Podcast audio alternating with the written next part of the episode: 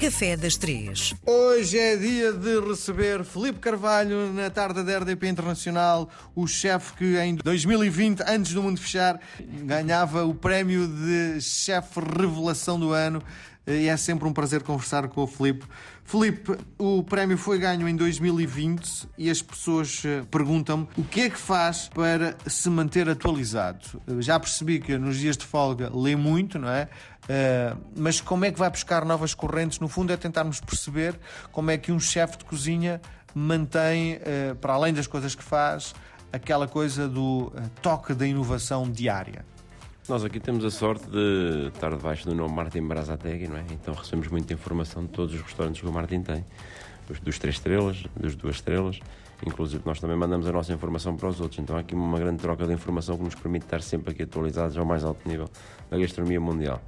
Uh, depois também há aquela parte de nós procurarmos e queremos sempre mais e melhor, comprarmos livros, atualizar-nos através dos livros, lermos, quando temos a oportunidade de viajar, viajar para poder provar e comer e sentir a experiência e é um bocadinho esse o nosso trabalho, é essa forma que a gente tem de estar sempre ao corrente e dentro da corrente que é o mundo da restauração e da gastronomia. Bom, na moda há aquela coisa de as tendências. Ou este ano vai-se usar os coordenados XPTO, não sei o quê. E na gastronomia há também as tendências? Claro, todos os anos a gastronomia leva.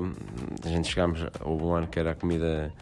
Dentro da gastronomia havia a parte do El Bulli, não é? Quando apareceu o El Bulli. A a comida toda feita à base de. era a experiência sensorial e não sei o quê, tudo à base da parte mais eh, de laboratório, bem trabalhada, as emulsões, as espumas, os féricos, toda esta cozinha. Hoje em dia isso já começa a passar um bocadinho, estamos à procura das raízes, eh, as pessoas também procuram uma alimentação mais sustentável e mais saudável, vamos dizer assim, então há um caminho diferente que a gastronomia está a seguir. Neste momento estamos numa das pessoas que estão à procura das raízes, das coisas típicas, das coisas tradicionais. Isso possa fazer parte dentro de, deste tipo de restauração, se possa ser integrado e é um bocadinho esta nova, vamos dizer, nova onda que, que a cozinha está a levar. Este restaurante tem a marca de alguém que tem vários restaurantes no mundo, não é?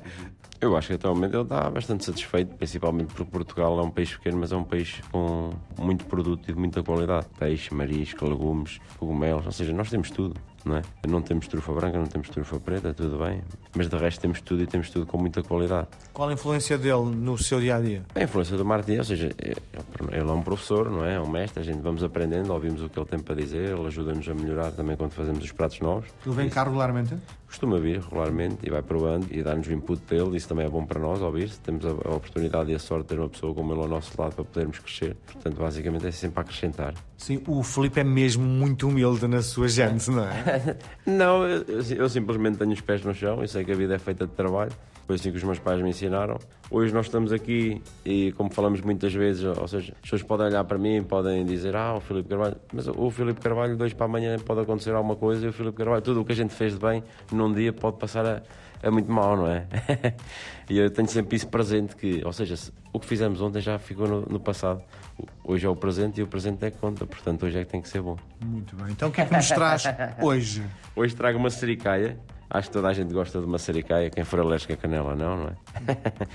Já fiz, quando andava na escola, fiz sericaias de formas diferentes. Havia uma sericaia muito boa que provei que era feita com leite de cabra. Isto é ovo, era... não é? Sericaia, não é? Também tem uma base de ovo, claro. Há uns 12, não é?